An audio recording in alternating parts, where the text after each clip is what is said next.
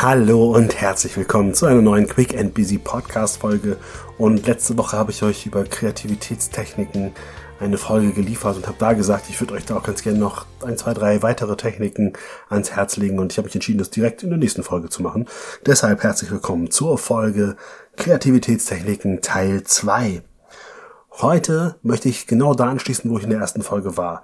Wir haben letzte Woche über das Thema Brainstorming gesprochen als eine der bekanntesten Kreativmethoden und es gibt eine abgewandelte Form, die ich auch sehr, sehr charmant finde und das ist das sogenannte Brainwriting. Brainwriting, der Name sagt es, es geht darum, nicht nur das auszuspeichern, sondern das aufzuschreiben. Und diese Technik ist quasi sehr ähnlich wie Brainstorming, nur mit dem Unterschied, dass du eben nicht nur den Extrovertierten eher lauteren die Chance gibst zu reden, sondern dafür sorgst, dass jede Stimme im Raum gehört wird. Das ist natürlich gerade bei Gruppen nochmal ein großer Unterschied, weil du das vielleicht selber kennst, dass du erlebst, dass die Menschen, die eher so extrovertiert sind bei Brainstorming, sich eigentlich immer am meisten beteiligen, am lautesten sind. Und genau da habe ich letzte Woche schon drüber gesprochen, das ist eben eine Gefahr. Brainwriting funktioniert wie folgt. Du musst dir das vorstellen, du sitzt dich mit vier, fünf Leuten in einen Kreis und jeder hat einen Zettel vor sich und es gibt das Thema oder die Fragestellung, die Herausforderung und jeder schreibt erstmal ganz allein für sich alles runter, was ihm oder ihr einfällt. Also das heißt, das Brainstorming findet erstmal im Stillen für sich alleine statt und dann kann man zum Beispiel einen Timer auf fünf Minuten stellen und nach fünf Minuten gibt jeder seinen Zettel seinem linken Tischnachbarn weiter. Und dann gucken sich die Leute an, was die anderen geschrieben haben und probieren daraus die eigenen Ideen noch weiter zu entwickeln. Also sprich, jeder entwickelt quasi dann die Ideen des anderen weiter oder was vielleicht darüber hinaus noch anfällt. Und alle fünf Minuten geht das ganze Blatt weiter. Und so hast du nach einer halben Stunde oder 45 Minuten, je nachdem wie viele Teilnehmer du hast, dafür gesorgt, dass jeder jeden Zettel einmal hatte und ergänzt hat und dann habt ihr richtig viel Material, mit dem ihr dann in die Gruppendiskussion einsteigen könnt. Eine sehr, sehr coole Methode. Hier, wie gesagt, mit dem Riesenvorteil, dass du eben auch die stilleren, leiseren so zu Wort kommen lässt, dass das quasi gleichberechtigt ist. Und als abgewandelte Form des Brainwritings gibt es auch noch das sogenannte Brainwalking. Ehrlich gesagt, eine meiner Lieblingsmethoden in der kreativen Arbeit. Beim Brainwalking musst du dir das wie folgt vorstellen. Das setze ich auch eher in der Gruppe ein, wobei ich das für mich auch abgewandelt sogar als Solo-Format auch nutze. Aber beim Brainwalking verbinde ich das Thema Brainstorming, Brainwriting mit meinem Lieblingsthema Bewegung. Du weißt, ich habe dir schon in vielen Folgen gesagt, wie wichtig das ist, in Bewegung zu kommen, weil dadurch entstehen neue Inspirationen, neue Energie, neue Motivation. Und das Gleiche gilt natürlich auch in Kreativphasen und das gerade da umso wichtiger. Und das Brainwalking ist im Klassischen so, dass du in einem Seminarraum zum Beispiel die Ecken ausstattest, jeweils mit einem Flipchart oder einer Pinnwand und dort die Themen hinschreibst oder die Fragestellungen. Dann kannst du mit mehreren Fragestellungen arbeiten und dann gehst du quasi durch den Raum von Pinnwand zu Pinnwand oder Flipchart zu Flipchart und ergänzt dann die jeweiligen Flipcharts mit den Themenstellungen, Fragestellungen. Das ist total klasse, denn wir kombinieren eben hier genau das, was die Kreativität am meisten nach vorne bringt. Bewegung mit den richtigen Fragestellungen, mit der kreativen Arbeit. Und jeder Teilnehmende hat damit die Möglichkeit, an jeder einzelnen Station seine eigenen Einfälle zu platzieren. Ja, und im Anschluss nimmt man auch die zusammengekommenen Ergebnisse und kann das dann wieder als Diskussionsgrundlage nutzen.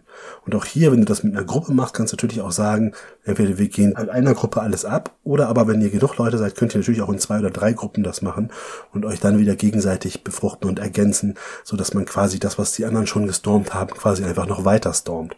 Denn manchmal sind es ja die Ideen anderer, die einem selber nochmal den nächsten Input geben.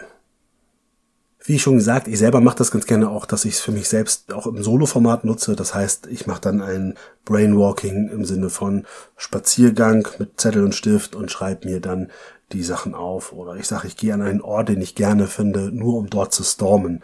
So, das ist quasi so ein bisschen die Übersetzung ins Solo-Format. Eine weitere Technik, die total einfach ist, aber auch äußerst effektiv sein kann und auch irgendwie wiederum Spaß macht, also gerade mir so, der ja auch gerne mal spielt, ist auch eine relativ spielerische Technik, das ist die sogenannte ABC-Technik. Und mit ABC ist es tatsächlich wörtlich gemeint. Wir schreiben auf einen Zettel das ABC runter, ne, von A bis Z. Und dann geht es darum, dass wir pro Teilnehmer, das kann ich also alleine machen wieder für mich, aber ich kann es auch mit einer ganzen Gruppe machen, dass wir wirklich sagen, wir müssen probieren, alle Sachen, die uns einfallen, müssen wir den Anfangsbuchstaben zuordnen. Und warum ich sage, das ist auch gerade so für Spielende gerne gesehen. natürlich die große Kunst ist natürlich nachher für jeden Buchstaben mindestens eine Idee oder einen Einfall zu haben. Gut, fairerweise muss ich sagen, so Buchstaben wie X, Y und Q und so weiter sind nicht unbedingt immer die, die, wo man ganz viel findet. Aber das ist natürlich klasse, ne? Das heißt also, alles, was mit A anfängt, steht dann hinter dem Buchstaben A und so weiter und so fort. Und das ist natürlich auch eine unheimlich gute kreative Technik, die eine gewisse Grundstruktur nutzt, um auf Ideen zu kommen. Und auch hier wieder, du kannst alleine machen, in Gruppe machen. Du kannst es natürlich auch laut in der Gruppe mit einer Liste machen, aber du kannst es natürlich auch jedem Teilnehmenden selbst machen. Also wenn ich das in meinem Team mache, dann kann ich auch wirklich sagen, passt mal auf, wir nehmen uns 10 oder 15 Minuten Zeit, Liste A bis Z und mal gucken, was wir am Ende dabei rauskriegen, um das dann wiederum als weitere Grundlage zu sehen. Ist vielleicht auch nochmal ein ganz wichtiger Hinweis. Ne? Wenn wir kreativ arbeiten und ich diese Methoden hier euch kurz nahe bringe, dann ist das natürlich nicht nur mit der Methode getan. Also es braucht immer einen nachgelagerten Prozess. Deswegen ist es natürlich auch nie so, dass du in zehn Minuten jetzt den kreativen Prozess beendest, sondern du stößt ihn an und du brauchst dann natürlich nachgelagerte Techniken. Sowas wie nochmal zusammenfassen, nochmal gucken, priorisieren. Da kommen wir nicht drum rum. Das ist einfach so. Aber ich empfehle dir wirklich, auch in Gruppen oder auch für dich alleine, immer mal wieder diese kreativen Phasen reinzubringen es öffnet den Horizont, du kommst raus aus den Strukturen und Mustern, in denen du dich immer bewegst und das ist eben unheimlich hilfreich, gerade wenn du dein Business nach vorne bringen willst, wenn du dein Team nach vorne bringen willst oder wenn du auch einfach sagst, ich will meinen eigenen Alltag privater Natur einfach nochmal ein bisschen wieder aufwerten, neu strukturieren, ich möchte aus den Routinen ausbrechen. Also für all das ist das tatsächlich wirklich hilfreich. Und als Bonusmethode möchte ich euch auch noch eine unheimlich wertvolle Methode vorstellen. Die nutze ich als Coach im Coaching mit meinen Kundinnen und Kunden regelmäßig und auch im Training mit ganzen Gruppen. Und zwar erlebe ich das durchaus das ein oder andere Mal, dass meine Coaches oder auch meine Seminarteilnehmenden irgendwo mal in so einem Stark-Zustand, also irgendwie in so einer schlechten Laune sind, dass die gesagt haben, ja, aber es nützt ja alles gar nichts, weil, oh Gott, das ist ja auch irgendwie alles total doof gerade in dem Prozess. Oder die anderen, die machen ja überhaupt nichts. Und dann empfehle ich euch als Kreativmethode mal die Kopfstandmethode. Nicht im wahrsten Sinne des Wortes. Also du musst jetzt hier nicht sportlich aktiv werden in dem Falle, obwohl ich ja Bewegungsfreund bin.